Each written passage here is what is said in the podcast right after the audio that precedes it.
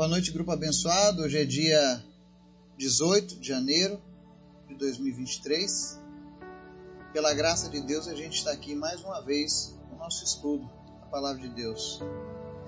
Hoje, especialmente, nós vamos fazer uma reflexão que está lá na carta de Paulo a Timóteo, primeira carta de Paulo a Timóteo. E eu tenho certeza que Deus vai falar ao teu coração. Afinal, essa palavra é uma palavra viva. O que diferencia a palavra de Deus, a Escritura Sagrada, a Bíblia, de todos os demais livros, é que ela é sempre atual e através do Espírito Santo ela fala sempre com os filhos de Deus. Amém? Mas antes da gente começar o estudo, quero convidar você que está nos ouvindo, que nos acompanha, você que está nesse grupo, para a gente estar orando uns pelos outros, pelas nossas famílias, pelas nossas vidas, pelo nosso trabalho, pela nossa nação, pelas nações que estão em guerra, pelos desabrigados. Ore pelos escravos do Paquistão. Ore pelos órfãos do Togo, de Uganda, da Etiópia. Ore pela construção da igreja lá no Nepal, a qual o pastor Kiran tem se esforçado ao máximo para que Deus possa ser glorificado naquele lugar.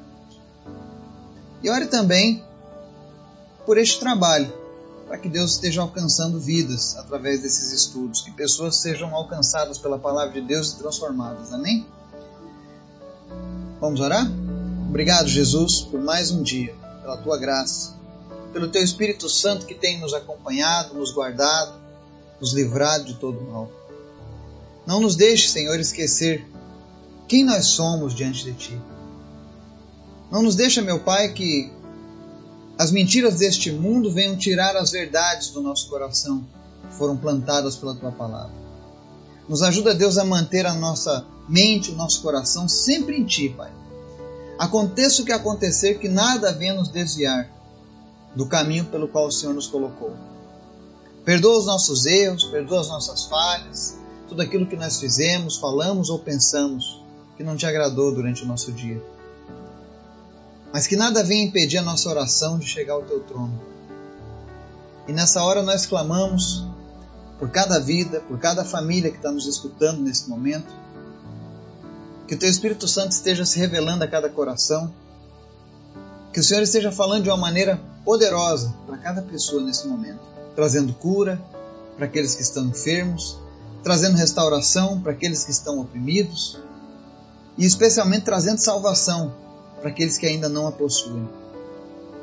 Em especial, Senhor, nós te apresentamos a vida da dona Sonali Newhouse. E nós oramos agora em nome de Jesus, para que o teu Espírito Santo visite ela agora e restaure, Deus, o menisco que foi danificado.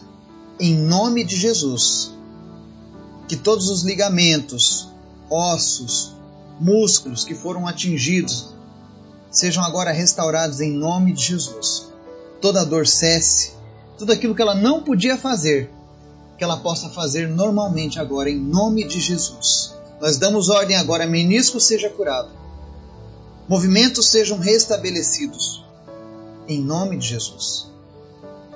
Também te apresentamos, meu Deus, os órfãos do Togo, de Uganda, da Etiópia.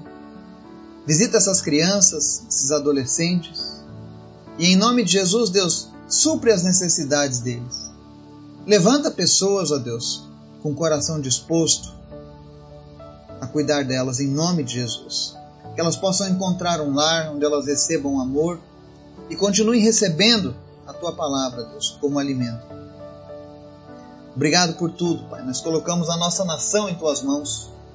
Te pedimos, Jesus, que 2023 seja um ano onde muitas pessoas sejam alcançadas pela tua palavra que vidas sejam transformadas no nosso país. Que o Brasil seja de fato o país do Senhor Jesus. Para isso nós te pedimos, levanta homens e mulheres compromissados com a tua palavra, compromissados em levar o teu evangelho, Deus, no trabalho, na escola, no meio das famílias, onde quer que estejamos, Pai. Que nós possamos ter a prioridade no Senhor Obrigado por tudo, Senhor.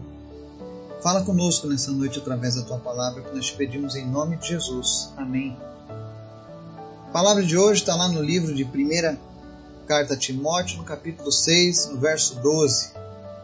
Diz o seguinte: Combata o bom combate da fé.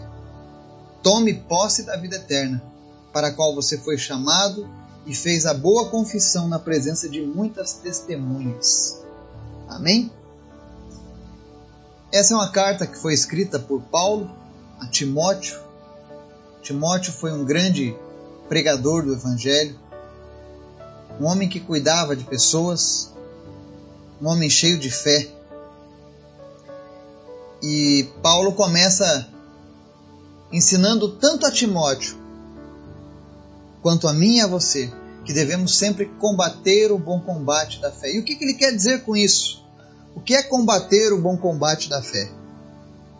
Significa que nós devemos lutar aqui nessa terra, nessa vida, com todas as armas e estratégias possíveis que nós pudermos. E por que, que nós devemos lutar com todas as armas e estratégias possíveis? Porque a cada dia o mundo ele tenta colocar a nossa fé para baixo, ele tenta desmerecer a palavra de Deus. E é necessário que a gente se mantenha nessa batalha.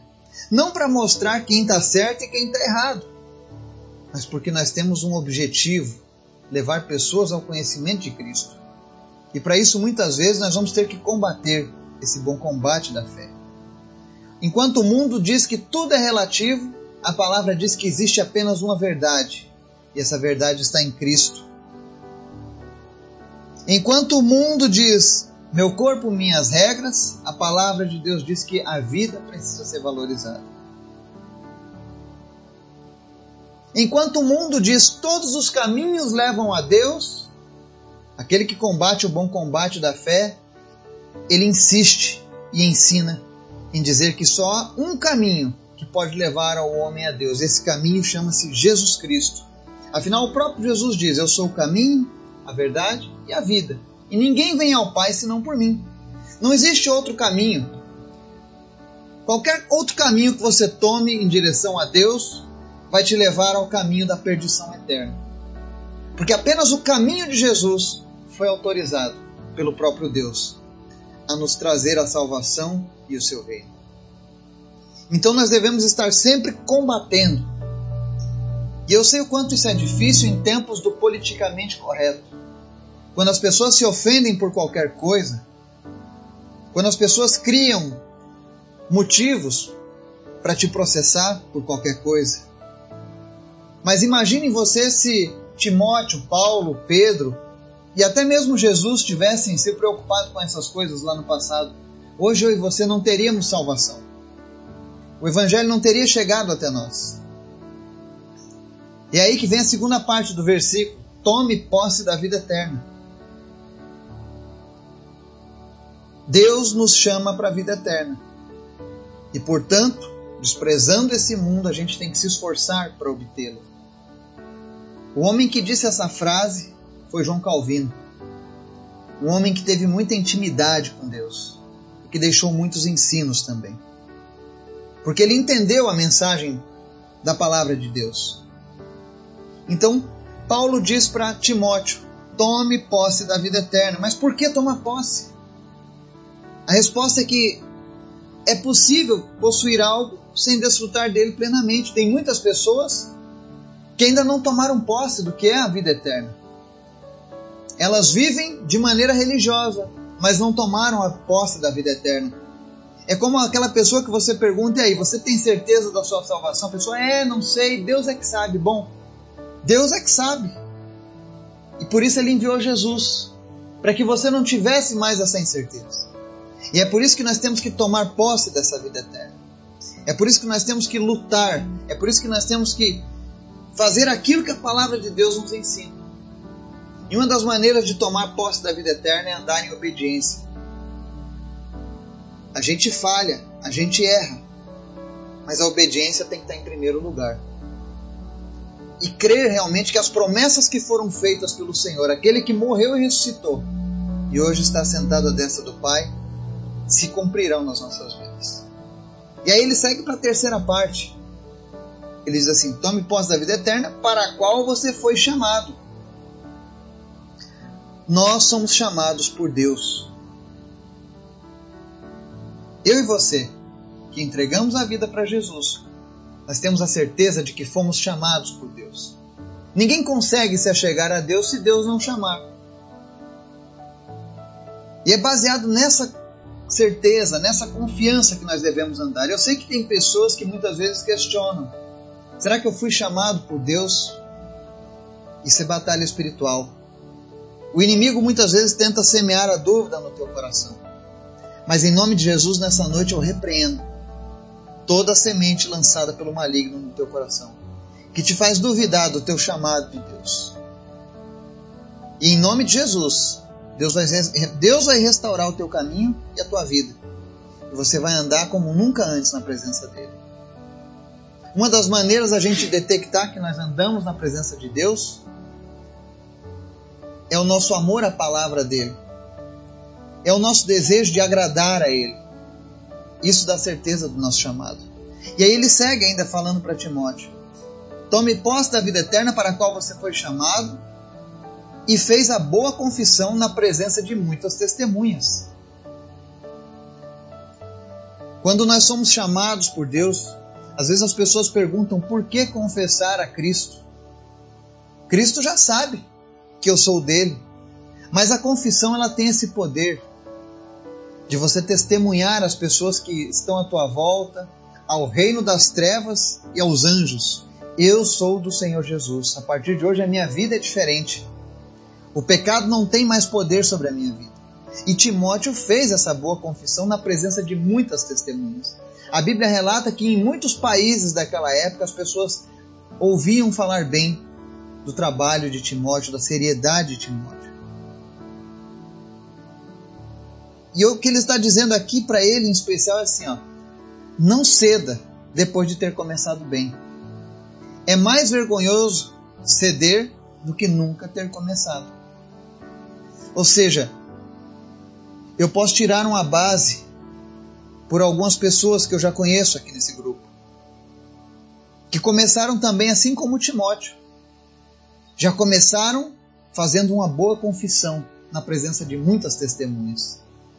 Afinal, a cada dia, a cada momento que esse grupo cresce, é porque você tem dado testemunho da palavra de Deus para outras pessoas.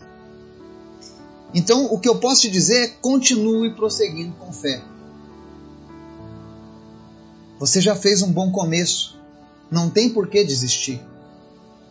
Ainda que as coisas não saiam como você imagina, continue prosseguindo com fé. Continue fazendo essa boa confissão na frente das outras testemunhas. E o que a gente pode resumir por essa passagem é que nós somos ensinados em geral que quanto mais um de nós se destaca, menos desculpável vai ser se ele falha. E mais fortes serão as nossas obrigações com Deus em perseverar no caminho certo. Que o Senhor possa levantar aqui homens e mulheres como Timóteo, pessoas dispostas a viver até o fim, fiéis ao Senhor. Pessoas que, com toda certeza, vão marcar a geração, vão marcar uma nação. Basta apenas uma pessoa para que uma nação seja impactada pela presença de Deus. Que eu e você possamos ser essa pessoa. Que o Espírito Santo nos dê essa firmeza, essa convicção, para que a gente venha se manter firme nesse caminho. Que Deus nos abençoe e nos guarde em nome de Jesus. Amém.